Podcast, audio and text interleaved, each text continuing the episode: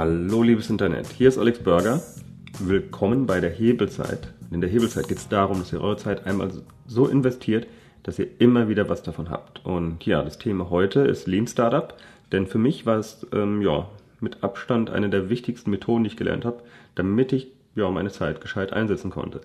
Denn bevor ich Lean Startup kannte, hatte ich immer ganz viele Ideen und habe einfach mal drauf losgelegt. Ich hatte keine Pla keinen Plan, keine Methode und ja, am Ende bin ich meistens auch gescheitert. Und wie ihr das hinbekommt, dass ihr eben nicht scheitert, sondern möglichst schnell rausfindet, ob es sich lohnt, die Idee weiterzuverfolgen, das erkläre ich euch in dieser Podcast-Folge. Und ja, ich werde mit ein paar englischen Begriffen rumwerfen. Ich werde immer versuchen, sie einzudeutschen. Aber es macht durchaus Sinn, dass ihr die englischen Wörter auch lernt, denn das ist die Sprache, in, dem, ja, in der man sich halt über diese Themen unterhält. Ja, fangen wir mal an. Wo kommt denn Lean Startup überhaupt her? Also, ja, es kommt aus dem Silicon Valley. Ich habe es auch dort kennengelernt. 2012 war ich dort unterwegs und ähm, für mich war es so das spannendste Konzept, was ich von dort mitgebracht habe. Und erfunden hat es im Endeffekt der Eric Ries zusammen mit dem äh, Steve Blank. Steve Blank ist ein Professor in Stanford gewesen und Eric Ries war einer seiner Schüler. Und ähm, unterm Strich gesehen war er einer der faulsten Schüler. Und das Ganze spielte sich so ab. Eric Ries hatte eine Firma gegründet, die Idee war, dass wir ähm, viel chatten wollen. Klar, haben wir heute mittlerweile rausgefunden. Er hat aber damals noch angenommen, es funktioniert nicht einfach so mit WhatsApp, sondern wir brauchen 3D-Avatare. Wir wollen uns gerne von Angesicht zu Angesicht unterhalten.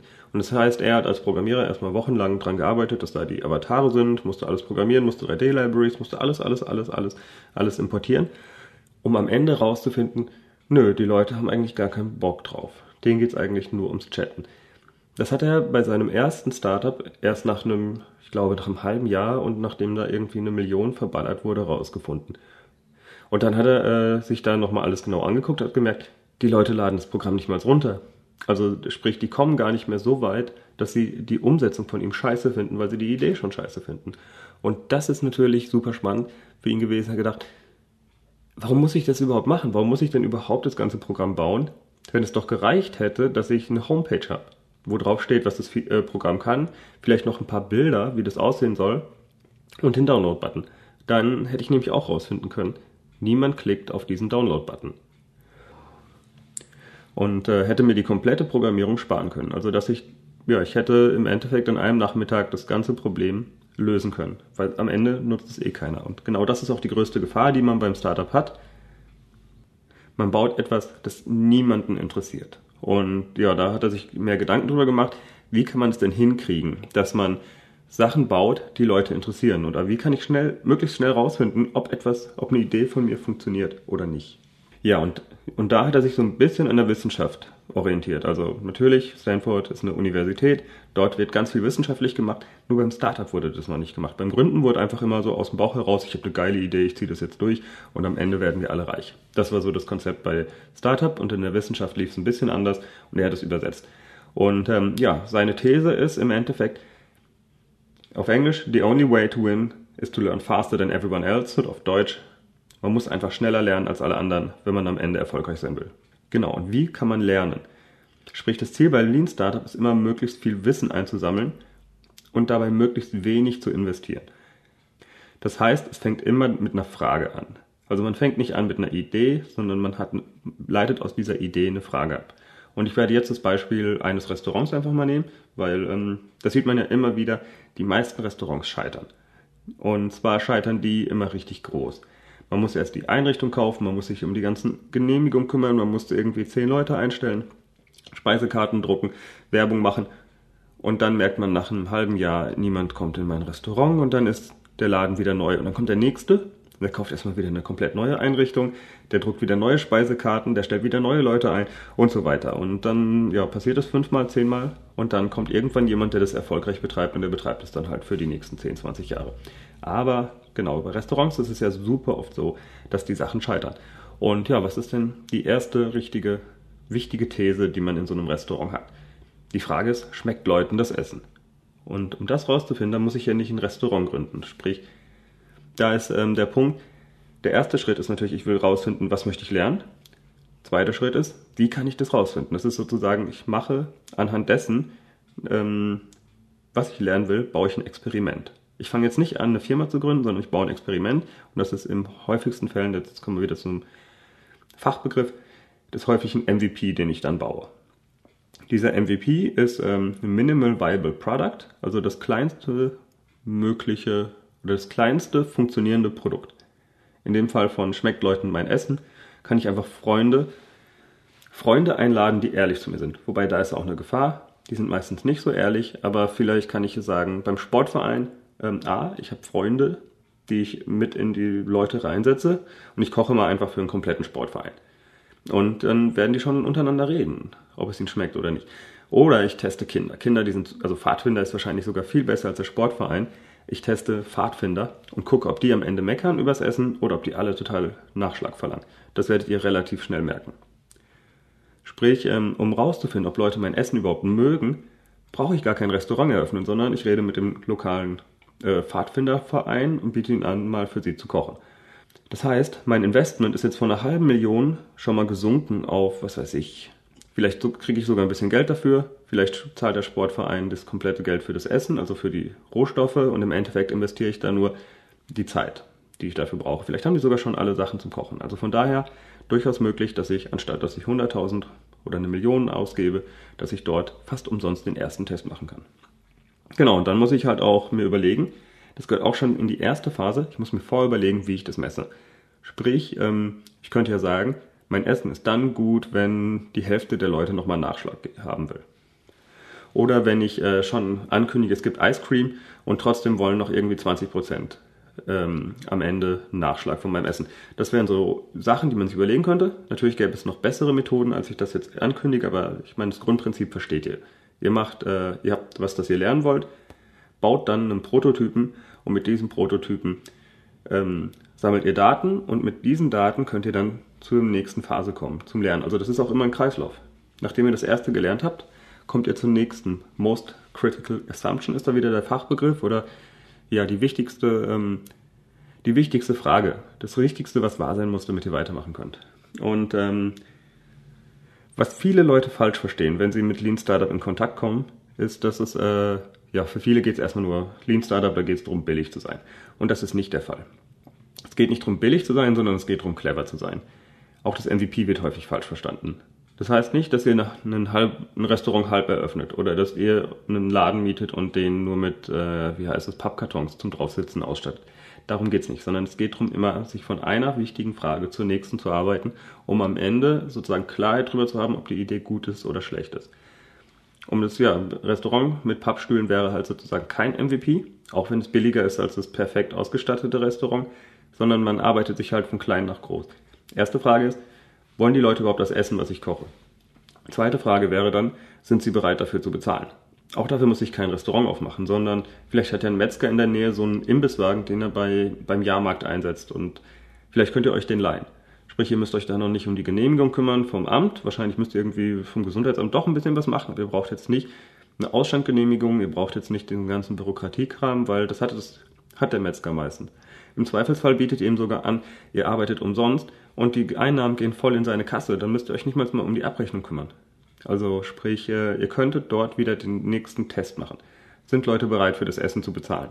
Dann macht ihr vielleicht mit dem im nächsten Schritt mal für eine Hochzeit ein Catering. Guckt, sind Leute bereit, wirklich richtig viel auszugeben für euer Essen? Das wäre sozusagen, man arbeitet sich von ganz klein, sprich, äh, schmeckt Leuten mein Essen? Sind Leute bereit, das äh, einmalig zu bezahlen?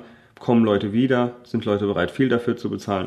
Und wenn ihr das alles rausgetestet habt, dann würde ich auch nochmal mit diesem Wagen an den Ort fahren, wo ihr später das Restaurant aufmachen wollt. Also ihr guckt euch zwar die Locations an, aber ihr nehmt wieder von dem Metzger diesen Imbisswagen und fahrt an die richtige Stelle und findet raus, ist überhaupt Laufpublikum? Kaufen die Leute dort das Essen? Vielleicht könnt ihr auch mit dem äh, Geschäft dort einen Deal machen, bevor ihr da den Mietvertrag für 100 Jahre unterzeichnet. Vielleicht könnt ihr dann das mit den Pappkartons machen. Sprich, ihr geht schon mal da rein, habt hinten dran diesen ähm, Metzgereiwagen stehen, in dem ihr kocht und guckt, funktioniert die Location. Und erst in dem Schritt fangt ihr an, dann äh, über Mietvertrag die, oder den Mietvertrag zu unterzeichnen. Ähm, dann fangt ihr vielleicht an, Flyer zu drucken und so weiter. Also sprich, ihr habt alles schon abgeklärt und äh, am Ende ist die Wahrscheinlichkeit, dass ihr etwas macht, das niemand will, viel, viel geringer, als ihr das am Anfang gemacht hättet. Vorteil ist natürlich auch, wenn ihr dann mit einer Bank redet, die sind viel bereiter, ähm, mit euch, ja, euch Geld zu geben, weil ihr sagen könnt, hey, ich habe jetzt hier schon mal 1000 Essen verkauft, Die Leute mögen meinen Kram. Ihr könnt gerne mal vorbeikommen und es selber probieren. Ihr seht, was da los ist und gebt mir Geld. Sprich, äh, ja, Banken versuchen ja auch immer, sich abzusichern und das ist eine super Methode für Banken, dass sie sich absichern können. So, jetzt noch ein wichtiger Punkt bei den Daten. Ihr müsst darauf achten, dass ihr die richtigen Daten erhebt. Also sprich, es gibt äh, sozusagen äh, Vanity Metrics, also Eitelkeitsdaten äh, würde ich es mal nennen, und es gibt ähm, Actionable Metrics, also sprich Daten, die euch was, die euch helfen, etwas umzusetzen. Und ähm, ja, bei dem Vanity Metrics gehört zum Beispiel Likes auf Facebook oder ob die Zeitung berichtet oder ähm, weiß ich nicht, Views auf YouTube oder jetzt für mich die Zuhörerzahlen. All das sind einfach nur Vanity Metrics. Ich kann mich gut fühlen, dass da die Zahlen stimmen, aber am Ende unterm Strich bringt mir das ja für mein Unternehmen gar nichts. Ihr müsst immer gucken, dass ihr sozusagen echte Metriken, also echte Zahlen habt. Und ähm, das ist sogar wichtiger, zum Beispiel äh, eine Zahl, die jetzt für meinen Podcast relevant sind, ist, ähm, wie heißt es, hören, also wie lange bleiben die Leute dabei? Sprich, äh, hören die von einem Podcast zum nächsten, ist das sozusagen Binge-Listening. Äh, also Binge-Listening heißt, äh, dass die Leute eine Folge nach der anderen hören. Sprich, wenn ich jemanden neu zum Podcast höre, hört er eine Folge oder hört er fünf Folgen oder hört er zehn Folgen. Das wäre zum Beispiel eine wichtige Metrik. Ähm, dann ist zum Beispiel für mich eine wichtigere Metrik, wie viel kostet es mich, einen einzigen neuen Listener dann ähm, zum Beispiel über Facebook oder über irgendeinen Kanal zu akquirieren. Das ist eine Metrik, mit der kann ich was anfangen, weil damit kann ich dann überlegen, wenn ich jetzt 1000 Euro in Werbung stecke, wie viele neue Zuhörer habe ich hier für meinen Podcast? Das sind einfach Sachen, die bringen mir was, während die absolute Zahl, wie viele Leute hören hier zu, bringen mir gar nichts. Mir bringt es vielleicht auch was, dass äh, wenn ich jetzt eine Zahl X habe an Zuhörern und ich mache ein Angebot, wie viel Prozent der Zuhörer ähm, gehen auf dieses Angebot ein. Das ist eine Zahl, damit kann ich was anfangen. Das kann ich berechnen, dann kann ich rausfinden, okay, wenn ich jetzt ein Angebot habe für 50 Euro und von ähm, 100 Zuhörern kaufen das zwei, das heißt, ich habe pro 100 Zuhörer einen Umsatz von 100 Euro, 1 Euro pro Zuhörer, mich kostet ein Zuhörer 70 Cent, äh, sprich, es ist günstiger für mich einen neuen Zuhörer zu holen, als ich am Ende damit Umsatz mache. Das heißt, ich hätte dann etwas gebaut, was ich beliebig skalieren kann, solange ich die zu, solange die Zahlen konstant bleiben. Aber versteht ihr, was ich meine? Da geht es nicht darum, ob ich jetzt 100 oder 200 Zuhörer habe. Das ist erstmal egal für dieses, weil, es, weil ich damit nichts anfangen kann. Ich kann nicht aus dieser Zahl irgendeine Aktion ableiten. Wenn ich aber das wirklich anders berechnet habe, dann kann ich anfangen und kann es wirklich skalieren.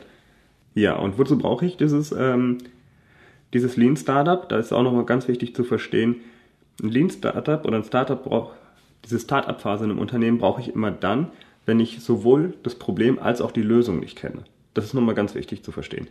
Ähm, wenn ihr sozusagen, wenn ihr die, die 500. McDonalds-Filiale öffnet, das ist keine, ist zwar eine Gründung, aber es ist kein Startup. Weil ihr wisst ja schon, äh, das Problem der Leute ist, sie wollen schnell was futtern und die Lösung ist äh, Hamburger. Also Startup, Lean Startup funktioniert immer dann, wenn ihr beide Sachen nicht wisst. Und ähm, sprich, das Restaurantmodell ist immer von daher, dass es Essen und an dieser Lage ungewiss ist. Ist immer noch ein Startup oft. Das muss man beachten. Aber wenn man zum Beispiel weiß, wenn ich mindestens so und so viele Leute, die an dem Laden vorbeirennen hab, ähm, habe und äh, der Preis und dieses Essen angeboten wird und dann kommen die Leute zu so und so viel Prozent rein, dann ist es kein Startup mehr. Und ja, Startup, man bleibt auch nicht immer Startup, sondern es gibt dann auch verschiedene Phasen. Ähm, die sind auch im Lean Startup mittlerweile definiert. Die erste Phase ist sozusagen der Problem Solution Fit. Am Anfang müsst ihr erstmal rausfinden, was ist das Problem eurer Kunden? Ähm, sprich, ja, existiert überhaupt das Problem? Haben überhaupt die Leute Hunger? Es kann ja sein, wenn ihr jetzt zum Beispiel ganz viele Leute habt, die an eurem Laden vorbeirennen, aber die haben alle immer eine Butterbrotdose dabei und ähm, oder die haben gar kein Geld, dass sie irgendwie das Essen bei euch kaufen könnten, dann bringt euch das ja nichts. Sprich, ihr müsst erstmal rausfinden, existiert das Problem bei der Zielgruppe und was ist die Lösung dazu? Vielleicht wollen die nur einfach hier einen Schokoriegel dazu haben. Vielleicht ist die Lösung ein Schokoriegelautomat und eben nicht euer Restaurant. Ähm, sprich, am Anfang muss man so offen sein und auch sagen, okay, ich gehe zwar mit einer Annahme in den Markt rein und ähm, es kann sein, dass es überhaupt nicht stimmt. Und da ist auch noch ein wichtiger Punkt, seid offen, was die äh, Lösung angeht. Die meisten Unternehmen, die meisten Sachen, Startups scheitern, weil sie mit einer Idee in den Markt rein wollen und einfach versuchen, ich bin so genial, ich habe eine Idee, ich will da unbedingt einen Kunden finden. Dazu mache ich nochmal eine Folge, wie ich da losgelegt habe. äh, und wie viele Ideen ich schon über den Haufen geworfen habe, bevor ich überhaupt bei, äh, ja, bei dem gelandet bin, wo ich jetzt bin. Sprich, ähm, es war nicht meine erste Idee, so Sachen zu machen, wie ich heute mache. Gibt es auch nochmal eine Folge zu, aber wichtig ist, dass ihr sozusagen offen seid. Geht lieber, ähm, oder was wir auch feststellen bei Startup Weekends, es ist viel besser, wenn die Leute mit einem Problem starten. Also die besten Startups, die da gegründet werden, ist, ja, ich habe das und das Problem beobachtet, ich habe keine Lösung. Das ist super. Wenn ihr so irgendwo in den Markt reingeht, dann findet ihr meistens eine viel bessere Lösung, als wenn ihr vorher schon wisst, was die Antwort ist. Also es ist so, manche Leute rennen einfach rein und suchen, äh, was ist die richtige Frage zu meiner Antwort. Das ist wie bei Jeopardy, aber die Wahrheit ist nicht Jeopardy. Die Wahrheit ist, man muss mit einer Frage loslegen. Und ja, wenn man das rausgefunden hat, man hat also Leute, die ein bestimmtes Problem haben. Dann geht es darum, daraus ein Produkt zu entwickeln. Das ist Phase 2. Und das nennt sich dann Product Market Fit, also dass einfach Produkt und Markt zusammenpassen. Das heißt, nachdem ihr schon mal wisst, was die, das Problem ist, welche Lösung ihr habt, dann müsst ihr herausfinden, okay, wie muss ich das genau anbieten, in welcher Form und welchen Preis schreibe ich da drauf. Also wie viel sind Leute bereit dafür zu bezahlen. Wenn ihr das rausgefunden habt, sprich ihr habt, äh, ihr wisst, welches Problem eure Leute haben, ihr habt eine Lösung dafür, ähm, ihr habt diese Lösung so verpackt, dass man sie immer wieder wiederholen kann und Leute sind bereit dafür einen bestimmten Betrag abzu, äh, abzudrücken, dann seid ihr in der Phase 4, dann geht es nämlich nur noch um Skalierung. Sprich, dann, erst dann fangt ihr an, das, die Sache groß zu machen. Bis dahin, bis zu diesem Zeitpunkt des Wachstums, solltet ihr eure Kosten möglichst klein halten. Um es nochmal mit dem Restaurant zu beschreiben, am Anfang findet ihr raus, die Leute wollen wirklich was essen, dann findet ihr raus, sie sind bereit an dieser Stelle so und so viel Geld dafür auszugeben und erst im dritten Schritt holt ihr euch den Kredit und baut äh, euer Restaurant so aus, dass ihr auch irgendwie 300 Mahlzeiten am Tag ausliefern könnt. Und ähm, genau, in Phase 1 und Phase 2 geht es darum, da kommen wir nochmal zu einem Fachbegriff, dass ihr möglichst viele Iterations macht. Also sprich, jede Iteration ist einmal im Kreis drehen. Je öfter ihr sozusagen mit Variationen ähm, diesen Kreis von ähm, Bild, also bauen, measure, also messen und learn durchlauft, also eigentlich müsste es learn äh, Learn, Build, Learn, Build, Measure, also lernen, bauen, messen, lernen, bauen, messen, lernen, bauen, messen. Je schneller ihr den Durchlauf schafft, desto äh, weiter werdet ihr mit eurer Idee kommen. Und ähm, es geht ja darum, sozusagen genug zu lernen, bevor euch das Geld ausgeht. Das ist sozusagen Grundkonzept des Startups. Und ähm, genau, in der nächsten Folge werde ich euch dann mal, ich habe eine Sammlung gemacht ähm, von MVPs, also Minimalprodukten, die schon erfolgreich eingesetzt wurden, um den Markt anzutesten. Das werde ich euch in der nächsten Folge mal erklären. Und äh, ansonsten bleibt mir nur zu sagen, abonniert den Kanal und ähm, nee, abonniert den Kanal ist YouTube, äh, abonniert äh, abonniert den Podcast und schreibt mir bitte eine Bewertung. So eine Bewertung hilft mir, dass ich eben genau diese Reichweite aufbaue. Ist für mich auch eine actionable Metric, sprich, wie viele meiner Zuhörer schreiben am Ende eine Bewertung. Damit kann ich was hochrechnen, weil Bewertungen helfen mir wieder mehr Reichweite zu gewinnen. Sprich, ähm, skaliert das Ding oder ist es doof? Das ist ein wichtiger Faktor. Und das entscheidet natürlich auch darüber, ob ich dann in Zukunft weitermachen werde oder eben nicht. Also schreibt mir jetzt eine Bewertung und ähm, bis zur nächsten Folge, wo ich euch erkläre, wie ihr mit wenig Einsatz große Tools bauen könnt. Ja, und äh, was könnt ihr mitnehmen? Wie schon gesagt, äh, bevor ihr irgendetwas ausprobiert, überlegt euch eine Frage. Welche Frage soll am Ende beantwortet werden? Ich glaube, wenn ihr einfach mal euch angewöhnt, mit dieser Methode durch die Welt zu gehen und eure Sachen danach aufzubauen, dann spart ihr locker die 20 Minuten, die diese Podcast-Folge euch gekostet hat. Also von daher seid ihr hoffentlich wieder im Null. Das war die Zusammenfassung. Und ähm, von daher ist hoffentlich diese Folge für euch wieder neutralisiert und es lohnt sich beim nächsten Mal zuzuhören. Also bis zum nächsten Mal, euer Alex. Ein kleiner Hinweis noch. Der Intro- und Abschlusssong ist von audionautics.com und heißt Clap Along.